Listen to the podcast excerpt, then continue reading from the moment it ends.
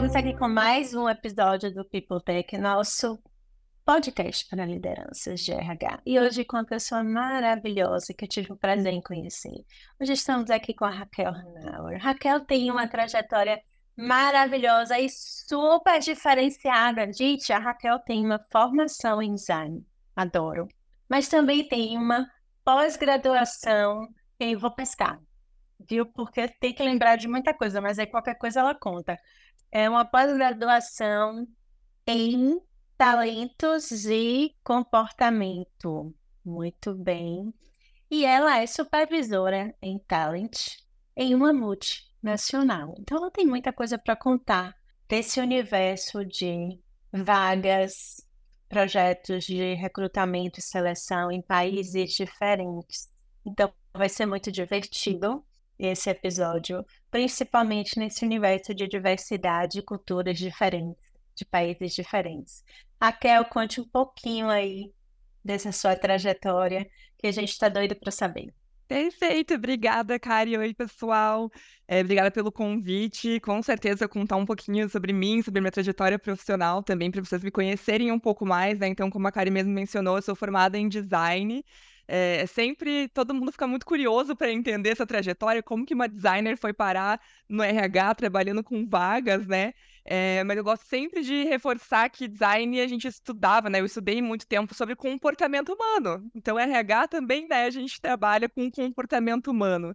É, enfim, metodologia de design thinking, tudo isso, ainda assim, por mais que eu não atue especificamente na área, ainda assim, hoje eu aplico muito da metodologia, muitas peças de RH eu consigo pensar de uma forma fora da caixa justamente por esse meu background, né? Mas eu comecei então, né? Quando eu comecei a minha trajetória profissional, na verdade, eu meio que caí de paraquedas assim na área de RH. Eu entrei numa empresa trabalhando na área de vendas, porque eu queria um emprego, então comecei a trabalhar na área de vendas. É... E quando eu vi, estava me interessando ali por fazer entrevistas, por de fato ali conhecer um pouco mais sobre essa parte realmente de é, entender perfis das pessoas, entender perfis comportamentais. E aí eu caí, sempre brinco que eu caí de paraquedas, né? Porque me convidaram então para trabalhar nessa área porque viram meu interesse. E aí que eu comecei a entrar nessa área de, de é, recursos humanos, né? Eu comecei como BP, é, e depois migrei um pouquinho mais para a área de Talent Acquisition, então eu já passei é, por consultoria de recrutamento e seleção, então trabalhando para empresas, é, fechando vagas para outras empresas, diversas empresas, e hoje eu atuo, então, dentro de um RH interno, né? Então é um pouco diferente essa visão. Já tive esses dois mundos onde eu trabalhei em consultoria e hoje eu trabalho no RH interno fechando as vagas para a empresa em que eu atuo, né? É... e aí eu entrei na empresa que eu estou, já estou há três anos nessa multinacional. É... hoje a gente é uma, uma das maiores empresas, inclusive, de web presence do mundo, então a gente tem muitos escritórios ao redor do mundo e hoje eu cuido do Brasil e da Argentina, né? Então eu comecei como recrutadora é, e aí eu, quando eu entrei na empresa, assim, foi uma loucura, porque eu entrei, a recrutadora que estava antes de mim tinha saído, assim, uns três meses atrás. Então, processo, nada assim, meio que não existia muitos processos. A gente teve que criar as coisas do zero. Tinha um monte de vaga, assim, que os líderes estavam perdidos, meio que fazendo sozinhos os processos. Aí eu entrei para conseguir organizar a casa, sabe? Então, consegui organizar, estruturei várias coisas, criei metas, métricas de, de talent acquisition, fiz tudo isso. É, e aí, ao longo ali, quando eu estava com um ano, um ano e pouquinho de empresa, a gente acabou contratando mais pessoas para o time de talent acquisition. E foi aí que surgiu a oportunidade de eu ir para liderança, né? Então, é, no início, quando as pessoas entraram, né? Quando as, as outras recrutadoras entraram, eu ainda não era líder, mas acho que justamente por eu conseguir auxiliá-las, conseguir ajudar elas a se desenvolver, dar bastante autonomia para que elas trabalhassem nos processos, que a minha liderança viu esse meu potencial também e me fez a promoção para o cargo de supervisão, né? Então, acho que minha liderança começou de uma forma muito natural. É... E eu fui preparando justamente com cursos da, da, da, própria empresa, né? Então, eu tive, por exemplo, um, todo um, um curso relacionado à, à, formação de novas lideranças, que eu recebi por, por vários meses antes de eu me tornar líder. Então, aprendi muitas coisas sobre PDI, one-on-one, -on -one, realmente gestão de pessoas, em como uhum. desenvolver pessoas, e também voltado para talent acquisition, né? Então, hoje eu trabalho aqui nessa área que eu gosto muito de trabalhar, eu adoro a área de recursos humanos, e por mais que hoje eu seja muito focada em talent, também trabalho muito em conjunto com o time de performance, time de cultura e experiência do colaborador. É, todas as áreas realmente do RH, a gente trabalha muito em conjunto para criar novas soluções que impactem positivamente a vida das pessoas que trabalham conosco e pessoas que podem também vir trabalhar conosco, né? Então, esse é um pouco do resumo aí para você, para vocês me conhecerem um pouco melhor. então, você não caiu bem de paraquedas, né? Já estava destinada a. Isso mesmo, é isso que eu gosto de acreditar, que a gente tem sempre o, o destino, né, Kari? Pelo menos você já tinha o desejo, já tinha ali o coração aquecido por pessoas. Isso com certeza, assim, eu acho que é, é muito importante a gente olhar para as pessoas, entender realmente o que, que motiva elas, é, entender como que a gente pode ajudar, de que forma. E aí, por isso que eu linko muito o design, né? Por mais que eu não atue, como sim, eu falei, com o RH, sim. porque é realmente observar as pessoas, é entender o que, que um processo, um produto, um serviço que a gente pode criar vai resolver o problema dessa pessoa, né? Então eu acho que isso é muito importante e não só em design, em recursos humanos, eu acho que em todas as áreas, né? Tecnologia, principalmente, também isso, isso é muito importante, né? Porque a gente cria tecnologia para quem, né? Para as pessoas, né? Então isso é muito importante. É, não, não, e eu sempre falo aqui, no final das contas, não é sobre solução, né? é sobre pessoas e problemas. Exatamente, adorei. O dia todo a gente está resolvendo isso, problemas das pessoas. Sim, com certeza. É muito bom, muito bom. E como foi então? Você assumiu a liderança organicamente? Já vi que você passou um ano aí no desespero, porque não tinham processos e você teve que é, lidar com essas vagas todas abertas, né? E os líderes estavam todos, coitados, né? Se virando do jeito que eles podiam. Quando você assumiu, você já assumiu Brasil e Argentina? Perfeito, boa pergunta. Eu, eu quando eu assumi, eu assumi só Brasil mesmo.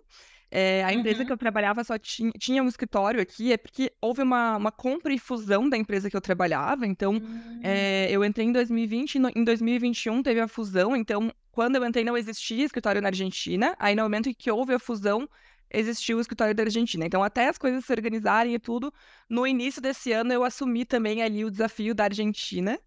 É, e realmente foi, é um desafio completamente diferente, porque por mais que hoje a gente seja a mesma empresa, passou-se por uma fusão. Então são culturas completamente diferentes de empresa, mas também de país, né? Então existe também a cultura local de cada é, localidade. E quando eu trabalhava só no Brasil, eram vagas especificamente Brasil. Então eu lidava com líderes aqui locais. E a partir do momento desse ano, assim, um pouquinho no final do ano passado, para esse ano, eu comecei a lidar também com líderes é, de outras localidades. Então, hoje, por exemplo, existem líderes dos Estados Unidos que contratam aqui, existem é, líderes lá da Europa que contratam aqui na nossa região da América Latina, existem líderes de várias localidades do globo, né, que acabam trabalhando conosco. Então, a gente contrata profissionais aqui que acabam reportando para pessoas de fora, né? Então, isso é um dos desafios que a gente tem também porque existe, como eu falei, né, essa cultura diferente, toda essa percepção ali do mercado de trabalho que é diferente nos países, né? Não tem como a gente falar que não. E aí, como é que você vê essas diferenças? Nossa, é, é assim, existem muitas diferenças. Por exemplo, é, se a gente for falar do mercado da Argentina, nesse momento a gente está passando por uma crise econômica muito grande ali na Argentina, né? Então, a inflação, todos os dias, ela aumenta um monte. É, e as empresas elas têm que tomar algumas estratégias diferentes. Então, o que, que acontece? Existe um grande número de empresas ali na Argentina que acaba trabalhando sem contrato ali é, regular de colaborador. Aqui no Brasil a gente chama de CLT, né? Então as empresas acabam uhum. não trabalhando com CLT, elas trabalham com terceiros. Então é como se fosse um contrato PJ com as pessoas, porque elas pagam aí em dólar. Elas pagam em dólar porque hoje uhum. ali na Argentina existem basicamente dois tipos de câmbio da moeda que é o câmbio oficial, e existe um câmbio blue. Por que, que existem esses câmbios? Eu não sei, não conheço tão bem sobre economia assim, mas eu sei que existem dois câmbios. Então, quando o colaborador recebe em dólar, é mais vantajoso para ele, porque ele troca pelo câmbio não oficial, que é, vale o dobro do que o câmbio normal. Só que, para nós, por exemplo, a gente paga, a gente contrata os colaboradores como CLT, né? Então, regulares. E a gente precisa pagar na moeda local. Então, por exemplo, esse é um dos desafios que às vezes os líderes não conseguem entender. O líder que está, por exemplo, lá nos Estados Unidos, não entende que existem esses nuances aqui é, na Argentina. Outro ponto que eu sei que a gente está passando agora é as eleições na Argentina, né? Então, as eleições, por a gente estar tá com essa, essa crise econômica nesse país, as eleições influenciam muito, porque a eleição vai determinar como que vai ficar a situação econômica e política do país no ano que vem. Então, as pessoas não se sentem seguras para elas mudarem para uma outra empresa. Elas preferem ficar na empresa que elas estão para garantir estabilidade.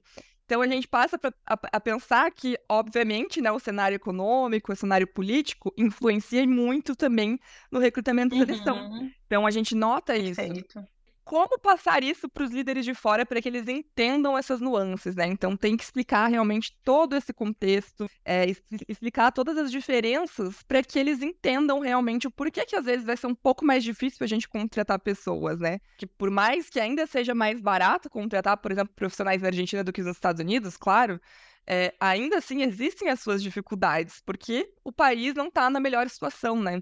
Então, a gente explicar esses nu nuances para a liderança, assim, é um desafio diário que a gente tem se desenvolvido, eu e meu time, né, tenho sempre desenvolvido com com o meu time para a gente poder realmente trazer esses pontos para que fique claro para os líderes, né? Mas é, é realmente assim algo bem bem desafiador.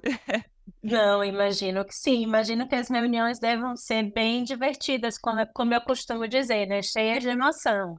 Sim, não, para você ter uma noção, teve uma vez que a gente estava explicando porque o líder lá nos Estados Unidos, geralmente, é, estágio só acontece durante o verão, porque a faculdade, ela é integral. Então, as pessoas só fazem uhum. estágio no período do verão.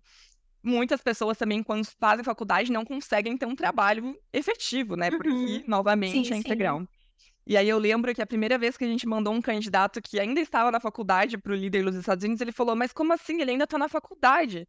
Eu falei: Não, eu entendo que nos Estados Unidos faculdade é integral, mas aqui na América Latina não. As pessoas continuam trabalhando, elas fazem faculdade à noite ou fazem né, faculdade remota para poder tra trabalhar. Então, é um, é, aqui é uma realidade completamente diferente dele. Nossa, que curioso, não fazia a menor ideia. E então a gente até tem que entender um pouco, por exemplo, de como que é o mercado lá nos Estados Unidos, nesse Sim. caso, para fazer a comparação. Porque se ele só perguntasse, eu ia falar, nossa, mas por que, que ele está perguntando isso? Mas entendendo um pouco como que é o mercado do lado dos Estados Unidos, a gente consegue ter essa comparação para que o líder possa entender essa diferença, né? Difícil, viu? E qual é o mercado mais difícil desses? Olha, eu confesso que a Argentina é bastante desafiadora, assim. A gente tem Agora, por conta de todo esse cenário que eu expliquei agora há pouco. Por conta do cenário, né? Por conta do cenário. Então, tem sido bastante desafiador. É... Não tá fácil, assim, as pessoas elas são muito desconfiadas, elas não querem mudar para uma empresa que elas não conhecem. E existe um ponto também, né? A empresa que eu trabalho hoje, ela é a terceira maior empresa no segmento de web presence do mundo. Só que uhum. é... quando a gente fala, por exemplo, de empresa B2C, todo mundo conhece. Então, se eu falar aqui algumas marcas Poxa, sei lá, Mercado Livre. Todo mundo conhece Mercado Livre, porque geralmente nós somos consumidores do Mercado Livre. Agora, quando a gente fala uma empresa B2B, que é o nosso caso, as pessoas não têm tão, tanto conhecimento. E no caso da empresa em que eu trabalho, a gente não vende os produtos da Argentina. Então, as pessoas da Argentina, elas trabalham para pessoas, né, para líderes de outros lugares, e a gente vende os uhum. produtos em outros países, mas não vende na Argentina. Então, isso faz com que a nossa marca uhum. empregadora, por exemplo, não seja tão conhecida. E aí é um desafio, por quê? Porque as pessoas não conhecem a nossa marca empregadora. Então a gente fala, né? Óbvio, a gente já está no, no, no país há muito tempo. Mas ainda assim as pessoas não conhecem. Então, uma coisa é, poxa, eu tenho uma super marca empregadora que as pessoas conhecem porque elas são consumidoras. Então, é mais fácil, às vezes, elas terem esse conhecimento e essa sim, confiabilidade. Sim. Só que quando é o contrário, que a pessoa ela não conhece muito bem, aí a gente precisa também vender. Então, que bom que eu também vim da área de vendas, porque às vezes a gente tem que vender muito bem a empresa para que as pessoas entendam que elas vão estar tá entrando num, num local seguro, né? Então, isso dá um, um certo medo para as pessoas, né? E eu entendo completamente essa, essa questão dos candidatos, né? Porque poxa, quantas empresas têm feito layoff por aí, né? A gente sabe que o cenário também é, não está favorável, não só na Argentina, mas em várias localidades. Então é normal essa desconfiança. Sim, sim, sim. E aí é nosso não, trabalho, e, né? E foi algo que mudou, né, também ao longo do, com, com a pandemia e tudo mais, com o aquecimento do mercado de, de tecnologia, a gente tem visto muito isso, né? Foi algo que mudou. Hoje, é, os profissionais, as profissionais de tecnologia, elas também estão avaliando as empresas. durante o processo seletivo. E elas estão Então mais passa a ser né? uma, uma avaliação dupla, né? A gente está avaliando a pessoa candidata, mas estando, estamos sendo avaliados também, Com né? Como cultura, como empresa, como marca, Sim. né? Até que ponto nós somos sólidos como empresa Exatamente. financeiramente, como pessoas, com discurso de, de, de venda, por assim dizer. Então, é, eu acho isso positivo, de certa forma. E eu acho que isso é fundamental. É, os candidatos sim, sim. precisam avaliar a empresa. Porque a gente está falando de uma grande parte da nossa vida, a gente passa muito tempo no trabalho, né? Muito Então, tempo. a gente precisa fazer a melhor decisão para as nossas carreiras, entender se aquela empresa está dentro do que a gente está buscando. Ontem mesmo eu estava conversando com uma candidata que ela, infelizmente, foi afetada por layoff, e ela estava contando que ela estava, enfim, chateada, né, por isso ter acontecido com Sim, ela, sim. De perder confiança em empresas. E eu falei, olha, eu entendo, eu também já fui afetada por layoff da minha carreira, então eu en- eu entendo o teu sentimento. É, e eu entendo que muitas vezes, né, acaba sendo uma decisão de negócio ter que fazer um layoff, né? Mas às vezes a gente sabe que o mercado tava uma loucura. Ano passado, até ano passado, assim, ainda tá um pouco, sim. mas até o ano passado era uma loucura. Eram salários, assim, que a gente não tinha como competir. Então, é, às vezes a empresa ali não vai tra- trazer os salários mais atrativos, mas vai ter um salário que ela vai conseguir garantir estabilidade para o colaborador. Então, infelizmente, eu sei de muitas empresas que acabaram tendo salários assim extraordinários, altos, que infelizmente depois tiveram que optar por fazer o desligamento, porque às vezes acaba sendo inviável. Então, isso é uma das coisas que a gente conversa muito, né? Poxa, eu entendo, talvez o nosso salário não seja o mais atrativo do mundo, mas é o, é o é o salário que a gente consegue trazer com bastante justiça para as pessoas, é um salário justo, por exemplo, muitas empresas trabalham dessa forma, né? E que conseguem é, manter essas pessoas, então dar estabilidade para os colaboradores, isso, isso é muito importante, né? Então, também tem essa perspectiva, né? Então, eu converso muito com os candidatos sobre isso, que se sentem chateados por, por layoff e tudo, para falar, bom, é, realmente, dá uma analisada, veja a empresa. Se eu, eu, por exemplo, eu sou uma pessoa meio desconfiada. Se alguém vem e oferece um salário absurdo, eu fico assim, gente, mas será que vai conseguir me manter por muito tempo? Então é algo que a gente sempre pensa, Será que é né? um salário de mercado, né? Dá uma olhadinha em outras vagas. Eu, eu, eu, eu acho que assim, o nosso papel é conversar muito abertamente, né? Né? Então, às vezes a pessoa vem e está pedindo tão pouco, e a gente pergunta, mas você está pedindo muito pouco, por quê? Sim, é sempre uma desconfiança, De né, onde cara? vem? De onde vem essa ideia? Mas por que tão pouco? Você vale mais do que isso, né? É, exatamente. Então, essa- eu acho que o nosso papel é um papel também um pouco educativo em relação ao mercado, né? Já que a gente está olhando tantas pessoas e, de certa forma, a gente acaba comparando, né? E vendo o mercado e olhando tudo isso. Mas eu acho que essa, esse seu ponto sobre os layoffs, eu acho que é bem isso. Eu acho que a gente entrou numa bolha de remunerações tão altas, tão altas, tão altas, que muitas empresas realmente, em determinado momento, descobriram que não podiam arcar com aqueles valores. Porque é, é, às vezes são realmente valores inviáveis, assim. Às vezes eu ficava assim Sim, de sim, sim. boca, boca aberta com alguns candidatos que eu conversava e falava, nossa, mas é tudo isso, assim. Eu entendo, né? Óbvio, eu sei que existem é, pessoas que realmente valem, que é, são profissionais que têm muita Sim. experiência e têm, obviamente, o valor, né? Mas às vezes você olha, bom, a pessoa ainda é, por exemplo, um, um profissional pleno e salários assim absurdos que eu ficava, poxa, será que isso é viável para a empresa? Será que a empresa vai conseguir sustentar isso? Então, é de se questionar, né? Claro, existem empresas que conseguem manter, óbvio.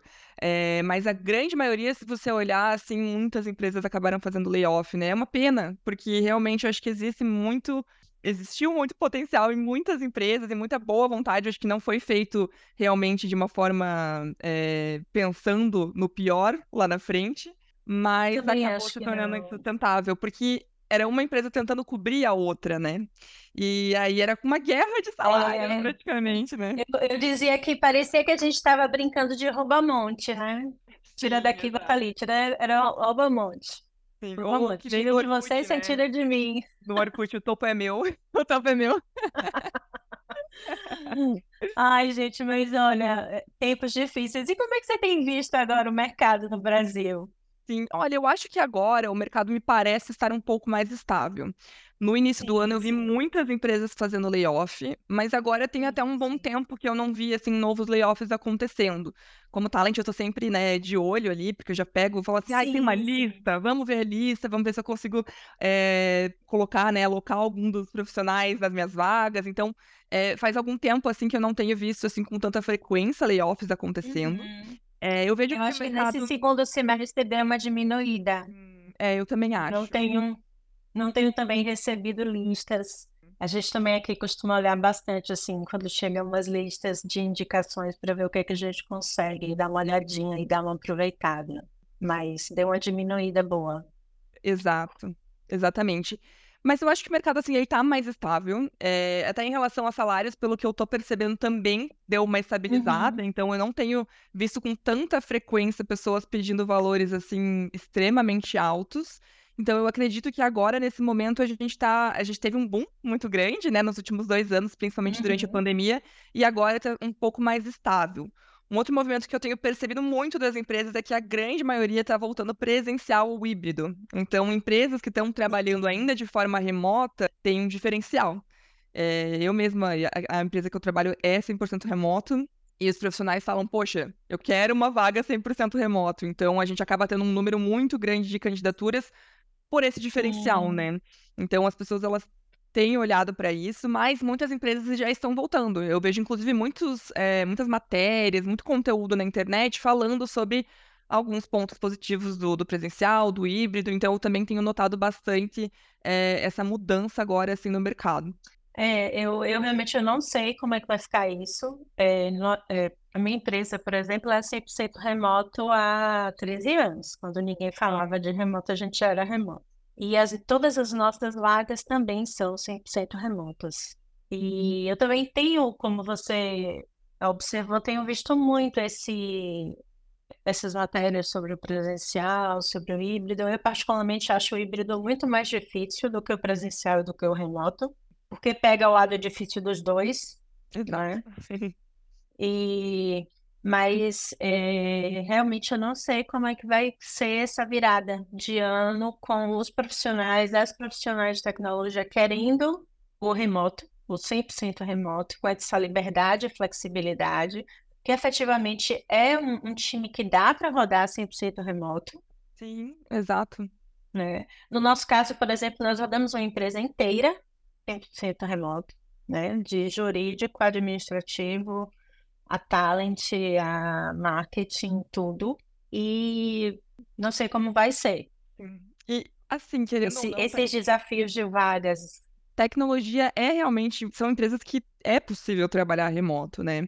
Eu Sim, acho que a grande dificuldade é que as pessoas ainda é muito recente, né, a gente fala: "Poxa, 2020, faz 3 anos já", mas isso é muito recente, então muitas muitas empresas ainda não não sabem exatamente como lidar com o profissional remoto, eh, como entender se aquelas pessoas estão performando no remoto, então eu vejo muitas discussões voltadas para isso, e eu acho que é perfeitamente normal, eh, porque foi uma virada de chave Sim, muito sim. grande, não foi: "Ai, vamos gradualmente mudando para o remoto", não, foi bum, do dia para a noite, vamos todo mundo remoto e vamos entender como está funcionando, e aí talvez, por conta dessa mudança extremamente brusca, não não houve os melhores processos naquele momento. Então, Não, não agora, houve. algumas empresas estão sentindo essa dor e falando: "Poxa, não funcionou, vamos voltar para o presencial, porque não tá dando certo", Não, né. e, e, e assim, é, a gente que tem experiência, eu tenho 13 anos de experiência de remoto. Eu digo que o remoto, quando você tem uma empresa presencial que não tem os processos muito bem definidos, o remoto ele ex- exponencializa o pior do presencial, né? Então, se você tem um processo que não está funcionando, ele vai deixar pior, né? E, e aí tem uma outra questão é que o remoto ele tem um- um- uma palavrinha que é confiança. Então, você precisa de uma liderança muito bem preparada, né? Muito bem preparada em, em cima dessa palavra, confiança né? E Uhum. resultado, né? Como é que eu meço o resultado sem ver a pessoa do meu lado? Exato. Isso é acho que você falou tudo, assim, cara, e a confiança, né. Porque eu vejo muitas vezes isso. Poxa, será que o colaborador tá, tá trabalhando? Será que o colaborador tá fazendo. Mas assim, você não sabe como é que tá a performance do teu colaborador? Você não sabe se ele tá entregando ou se sim, ele não tá? Sim. Então, é isso, assim, sabe? Acho que deu uma boa resumida no qual que é o principal problema, a principal dor, né? Exatamente. É, e aí você, e você, quando você falou da sua liderança, quando você assumiu, você foi definir as métricas da sua área, do seu time e tal.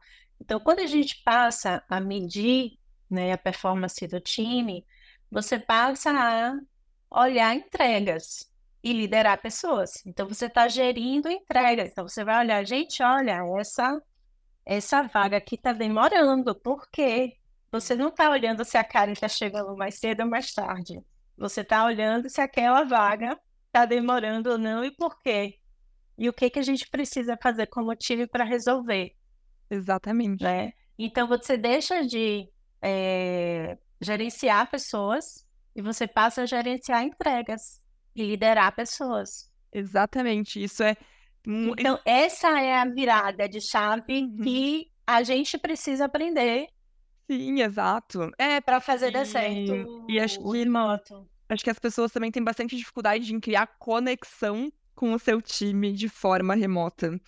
E, e por quê, né? Por que a gente não promove, então, algumas interações com o time que seja para não falar necessariamente sobre trabalho? Para você criar conexão, Perfeito. criar amizades dentro do trabalho. Novamente, trabalho é uma grande parte da nossa vida. É importante a gente ter conexões sim, e amizades, sim. né? Porque isso facilita o dia a dia no trabalho, né? Então, é, o meu time, a gente tem uma união muito forte, assim. Então, a gente conversa, a gente usa o Teams aqui, né, na, na empresa. Então, a gente tem um, um chat, a gente conversa o dia todo, troca mensagem o dia todo, mesmo que você for pra falar, tipo, ai, nossa, olha o que eu vi aqui, olha o que o candidato fez, olha que absurdo, olha o que aconteceu com esse líder, olha tal coisa. Então a gente troca muito, assim, ao longo do dia. Sim, sim. E isso é fundamental para manter É aquela bela conversa de corredor, né? Exatamente, a conversa de corredor que precisa acontecer, né? E eu sinto sim. que muitas vezes as pessoas não, não se preocupam em criar essa conexão. Uhum. É tipo, ah, então, você entrou na empresa, agora o teu trabalho é esse, a gente se fala no teu one-on-one, que vai acontecer uma vez por semana, e olha lá, às vezes acontece uma vez por mês, alguns líderes, né? A gente conversa e depois se vê. E aí não cria essa conexão. E aí a pessoa não se sente parte de algo. E não vê o propósito dela dentro da empresa, porque sou eu aqui em casa, não falo com ninguém. E aí, como é que a gente cria essa conexão dessa pessoa? Como que faz ela é... se sentir pertencente, né? E tem tantas estratégias, né? Então, por exemplo, aqui na Impulso a gente tem happy hour todo final de mês, com jogos e tudo. Gente, é fora da realidade. O time muda de cara. Olha, tem gente que fica pedindo pro outro não vir, porque já sabe que o outro vai ganhar. É uma comédia. A gente sempre tem essas conversas de corredor, então assim, as reuniões começam, tem reunião que começa às três. Mas a gente já sabe que a gente só vai começar a pauta 3 e 10, que a gente vai chegar, conversar, a contar. Né? Eu tenho um amigo que eu sempre falo dele, que é o, o host do outro nosso podcast, do, do High Tech, que é o Márcio Sina. Gente, eu sou amiga do Márcio Sina há oito anos, eu não conheço ele pessoalmente. E ele é um dos meus melhores amigos. Que loucura, né? É, né, é uma, é uma loucura. loucura. é, a gente tem um escritório no, no Rio, eu me lembro que uma vez eu fui para o Rio e aí conheci um monte de gente lá. E aí eu tava no mega papo com o Janderson, que eu conhecia há muitos anos, tal, Paranã. E aí eu, os dois pararam assim, gente, a gente tá se conhecendo pela primeira vez agora, né? Nossa, é verdade. Parecia que já conhecia, né? Então, assim, é uma ilusão a gente achar que não dá para fazer conexões no remoto. Dá, mas você precisa criar esses ambientes, esses espaços, entendeu? Exatamente. As dinâmicas, os momentos, o momento do, do café, o momento do chá. A gente tem, a gente, por exemplo, aqui a gente tem um canal só de pets, que o pessoal fica mandando foto dos, dos cachorros, dos gatos, de tudo. A gente tem um, um canal do cafezinho que fica é, é foto, é notícia, e o pessoal fica lá conversando. Aí tem o Zoom e o pessoal, oi, tá fazendo o quê? Vamos lá no Zoom tomar um café. Né? Então, é isso. É, exatamente. A gente, criando. por exemplo. Na verdade, as pessoas vão criando seus momentos. Não. Exato, a gente no, no time do RH todo, né, aqui do, do Brasil, Na sexta-feira, a gente tem marcado meia hora pra gente falar nada com nada. E a gente não pode falar de trabalho. Então, a gente, se alguém fala de trabalho. Nada com nada é ótimo. Nada com nada. Então, a gente fala de, de, de fofoca do mundo celebridade, a gente fala de histórias malucas, enfim, séries, filmes, mas a gente não fala de trabalho. Justamente pra, pra também a gente tirar um pouco, às vezes, essa mente, porque tá trabalho, trabalho, trabalho, Sim. trabalho, em casa, em casa, em casa, trabalho, trabalho, trabalho, às vezes deixa as pessoas meio loucas, né? Então a gente conversa, fala pra gente realmente criar essa conexão, né? E ter uma amizade que é tão importante, porque quando você tem essa Sim, amizade, você sim. sente a confiança. Então, pra você trabalhar com outra pessoa é mais fácil, né? Então a gente tem que criar esse Não, momento, não, né? com certeza. Não, tem, tem sim. E se a gente for contar, né? E a gente que trabalha com, com entrevista, a gente pode fazer um nada sobre nada, é só sobre entrevista, né? É verdade. Ai, A gente já fez muitas conversas só sobre. Oh, gente, a gente não pode contar, mas a gente já fez muito nada sobre nada, usando a sua expressão, sobre os perrengues, os perrengues que a gente passa na nas entrevistas. Cada coisa assim que chega. Se eu contar, eu conto para os meus amigos, na verdade, e eles falam: não é possível que isso aconteceu. Não é possível que, que tal coisa aconteceu com tal candidato, né? Então isso acontece assim com bastante frequência, infelizmente. Acontece. Não, e olha que a, a gente prepara, às vezes, os candidatos. Olha, toma cuidado com isso. Porque, às vezes, assim, uma coisa é a pessoa ir para uma entrevista presencial, né? Ela vai, ela se arruma, tal, parará. É mais natural. Mas as entrevistas remotas, a pessoa geralmente ela está em casa, tal, então é um ambiente já, né, diferente. Então a gente já manda assim os bullet points, ah, preste atenção nisso, tal, não sei o Sim. quê, como é que tá o fundo, parará. Mas Mas ainda assim, já passamos olha, por muitas sim, teve uma histórias. que aconteceu. Eu vou até contar essa, porque ninguém acredita quando eu conto. Eu contei essa esses dias. Aconteceu não faz tanto tempo. É, um candidato, né? Enfim, eu entrevistei ele, deu, deu certo, assim, ele tava no celular, não tava assim arrumado nem nada, mas assim, nada que me- me despertasse algo negativo para reprová-lo. Então passei para liderança, para entrevista técnica, na verdade. Chegou na entrevista técnica, o que que a gente espera na entrevista técnica, né? A pessoa tem que entrar no computador, ele já sabia que ele ia precisar entrar no computador e fazer um código na tela, Uhum. né? Aí ele entrou, eu não tava, né? O líder que me passou, né? O time técnico que passou esse cenário. Ele entrou atrasado pelo celular, no meio da academia. Na academia, assim, e as pessoas treinando ao redor. E ele entrou, daí ele ah, começou a conversar com o time, aí foi até o carro dele, dirigiu por cinco minutos até a casa dele, para ele poder abrir o computador, para poder fazer o teste técnico. Todo suado, porque ele tinha acabado de treinar. E eu sei que aqui ele tava de férias naquele momento, então assim, não era não era, não era como se ele só tivesse aquele horário para ir para academia, né? Então ele sabia da, da entrevista, ele escolheu o horário da entrevista. E eu falo assim, gente, por que assim, sabe? Porque talvez ele não se planejou, mas por que não avisar? Olha, Raquel, vou me atrasar para entrevista, por favor, tive um problema pessoal, mas não, a pessoa ela entrou na academia, né? Então a gente não, eu não consigo nem acreditar, assim, eu não sei como reagir a esse tipo de situação, sabe, cara? É. Nós tivemos também uma pessoa candidata, já que estamos falando de férias, é, também de férias, mas essa estava na praia e fez a entrevista técnica de lá, entendeu? Mas tudo bem. Na praia, assim, na areia. Na praia na areia, tomando uma cervejinha. Ah, não. Não dá pra entender, né? Eu fico assim, eu me pergunto, eu me questiono, assim, com, com bastante frequência, assim, por quê? Que a pessoa acha que é uma boa ideia, assim, né? E, e eu sempre falo, né? Mas assim, foi boa a entrevista. Bom, ela foi contratar. Talvez a cerveja deixou a pessoa um pouco mais relaxada, né? Ai, meu Deus. Eu não sei. Às vezes eu, eu penso que tem coisas que funcionam para algumas pessoas e não funcionam para outras. Não funcionam para outras, né? Exatamente. Nesse caso, o líder falou: nossa, parecia que a pessoa não tinha interesse, assim, não se preocupou o suficiente, não se preparou para a entrevista, né? Então, enfim, eu não tenho nem muito argumento com a liderança, né? Porque talvez seja isso, talvez não seja, né? É. Esse no, no, no- do meu caso, a gente sabia que ele estava de férias, e quando marcou, ele nos disse que estava de férias, né? Então, ele falou assim, poxa, agora eu tô de férias, tá? Mas se não tiver problema, eu faço. Aí a gente, não, se não é problema pra você, não tem pra gente, né? Tô tinha, não tinha praia na história. Só não tinha praia e cervejinha na história. Ai, ia ser boa, né? Ai, gente, mas olha, no final da história a gente aprende muito, né? Nesse, nessa, nessas nossas entrevistas, nesses nossos processos. E dá pra dar uma risada, assim, né? Então a gente fica Dá. assim, meu Deus, o que, por quê? Mas ao mesmo tempo é uma história que fica, é engraçado, é marcante, você vai lembrar, você vai É marcante. A gente dá um feedback também, né, para a pessoa, é importante, dar um feedback assim, bonitinho. Fala assim, "Ah, da próxima vez, né? Cuidado, entre direto no computador, se prepare um pouco antes, né? Acho que é tão importante. Ai, maravilhosa essa conversa, viu? Dava pra gente ficar aqui várias horas só contando o caso.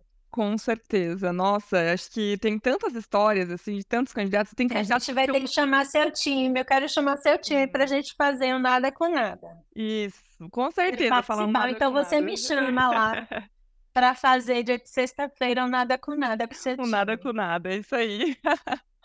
Mas a- ao mesmo tempo que existem pessoas que às vezes têm algumas atitudes assim que você fica se perguntando por quê. Tem Sim, tantas pessoas maravilhosas, eu acho que é isso que eu mais gosto. A gente escuta tanta história incrível, tanta história de pessoas, tanta superação, assim, sabe? É, teve uma pessoa candidata uma vez que ela é uma analista de teste sênior e ela era da, da comunidade no Rio de Janeiro. E ela começou a Uhum. A parte de desenvolvimento por conta de uma ação social na comunidade.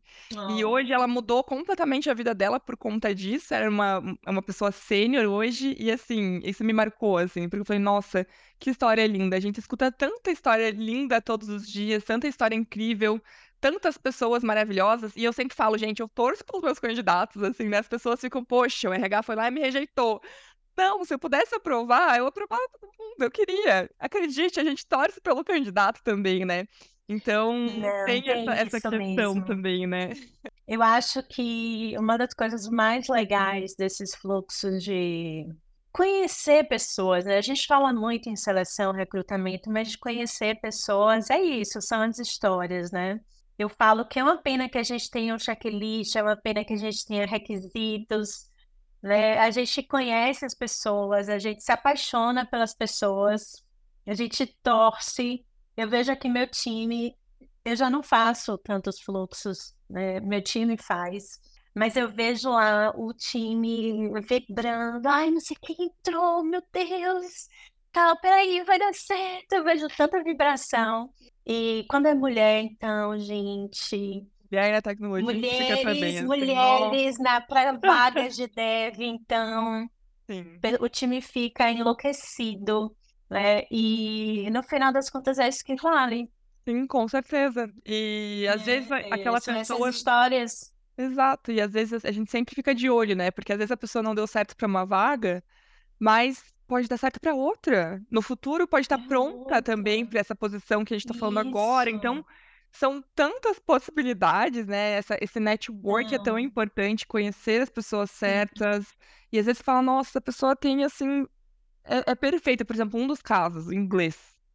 Nossa, a pessoa às vezes é perfeita e Hum, falta só o mas inglês, não mas tem precisa se comunicar. inglês. Vai precisar se comunicar com o time de fora. Então, não tem o que fazer. Se não fala inglês, eu não consigo colocar essa pessoa na posição. E, assim, às vezes me corta o coração. Tipo, a pessoa tem tudo. 100% menos... 100% não, né? 90% menos o inglês. Aí você fica, ai, não acredito. Uma coisa que você falou que, que é bem interessante, né? A gente fala muito disso, né? Quando a gente dá um feedback, que a gente reprova para uma, para uma indeterminada vaga e tal.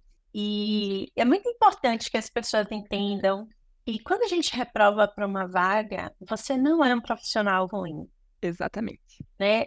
A gente está falando de fit cultural, de hard skills, soft skills, de tantas questões ali dentro de uma vaga, né? Que você não é a pessoa para aquela vaga, mas você pode ser uma pessoa para infinitas outras vagas, Isso mesmo. né? E cabe a nós, inclusive, tomar decisão, tomar uma decisão que Se a gente colocar você nessa vaga, daqui a seis meses, três meses, você pode sair. Exatamente, eu acho que isso é, é muito importante das pessoas entenderem, porque um não não significa você é ruim. Um não para uma posição significa apenas que naquele momento a empresa acreditou que naquele não seria momento. o melhor para a empresa e às vezes até o melhor para você. Perfeito. Então, Isso. Por exemplo, como recrutadora, eu sei quais são os defeitos da empresa que eu trabalho. Não existe empresa perfeita. Eu sei quais são os defeitos. Então, Perfeito. eu entendo que esse, um defeito da empresa é algo que não vai ser legal, essa pessoa não vai se acostumar, por que que eu vou fazer isso com esse candidato, né? Então, muitas vezes a pessoa está empregada, eu vou tirar ela do emprego em que ela está agora, feliz para trazer para minha empresa, sabendo que não vai ser o melhor, que ela vai se frustrar. Perfeito.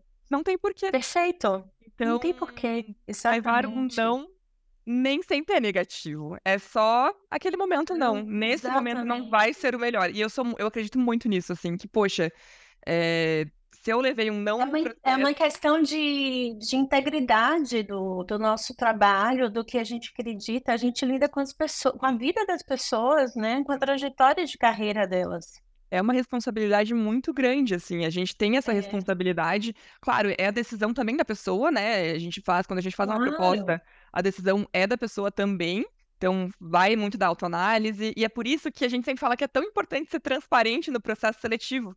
Sim, Porque o recrutador não tá ali pra, ai, passei e reprovei, passei e reprovei. Ele tá pra entender e analisar se aquilo vai ser bom pra você e também explicar de uma forma com que faça sentido pra que você reflita. Poxa, será que isso vai fazer sentido pra mim? Será sim. que eu vou conseguir auxiliar a empresa com o que eu tenho pra entregar? Será que eh, o que a empresa tem para me entregar vai fazer sentido também com o que eu quero pra minha carreira, pra minha vida profissional? Então, é Isso. muito importante conectar todas as peças e ser transparente no processo seletivo e muitas vezes também se deixar ser vulnerável para conseguir ser analisado, avaliado da melhor forma e para que a empresa faça a decisão e traga você, e se fizer a proposta, você sabe que vai dar certo, assim, sabe? Acho que isso é muito, muito importante. Tem que ser, porque assim, é, eu acho que isso mudou bastante, né? A gente, a gente não entrega vagas mais, não entrega mais candidatos, nós somos facilitadores, né? A gente ajuda os candidatos, as pessoas candidatas a refletirem sobre o momento das suas carreiras e sobre o que a gente está ofertando, Exatamente. né? E, e- e isso pesa, É, é uma responsabilidade, né? Muito grande. Gente, que, que papo maravilhoso! Dicas de livro, de série, de viagem, de vinho, de queijo, de Vinho.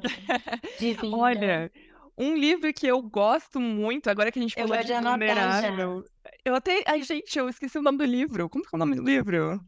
Ai, lembrei, lembrei. A gente tem tempo. Ainda bem que eu tenho o Google aqui do meu lado. Ah, A Coragem de Ser Imperfeito, da Brené. Ah, lindo! Gente, é maravilhoso esse livro, assim, justamente porque fala muito sobre a vulnerabilidade. Inclusive, para liderança é muito importante, né? Porque a gente fala de liderança e, e será que a gente está conseguindo ser vulnerável e transparente com o nosso time para ele entender que a gente é ser humano também?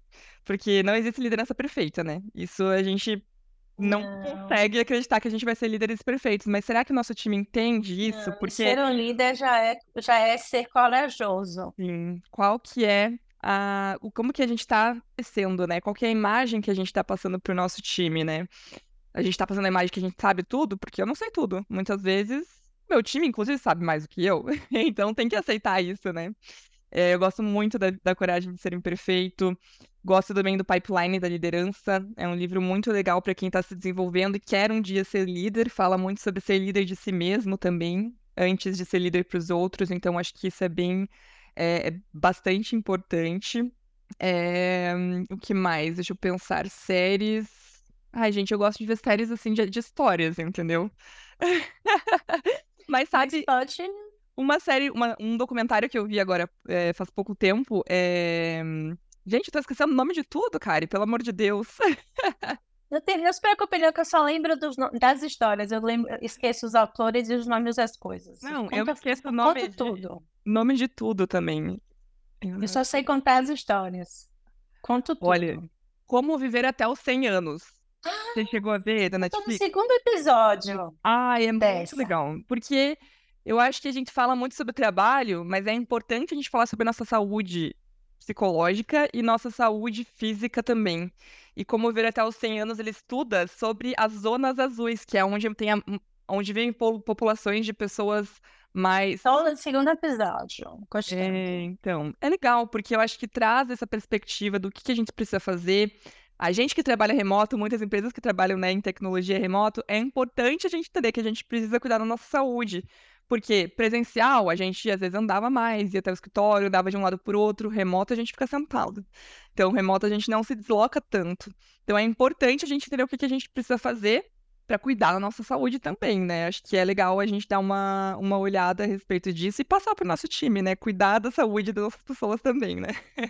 Muito bem, gostei. Muito bem. Gente, olha, Raquel, lindo episódio, nem tenho como agradecer. Foi maravilhosa a conversa. Que venham muitas. Sim. Quero ter você aqui todos os dias, que a gente faça várias coisas juntas. E é isso. Pessoal, se vocês gostaram desse episódio, vão lá no Spotify ou em qualquer outra plataforma, bota umas estrelinhas pra gente, para que venham mais pessoas, mais pessoas ouvindo. E é isso. Vamos que vamos. Muito obrigada, Kari. Obrigada, pessoal. Qualquer coisa, só falar comigo. Ai, foi lindo, amei. Obrigada, Kari. Obrigada pela, pelo convite. Acho que. Poxa, foi muito legal. Muito legal trocar essa troca contigo também, né? Poxa, você tem muito conhecimento também, muita coisa para agregar.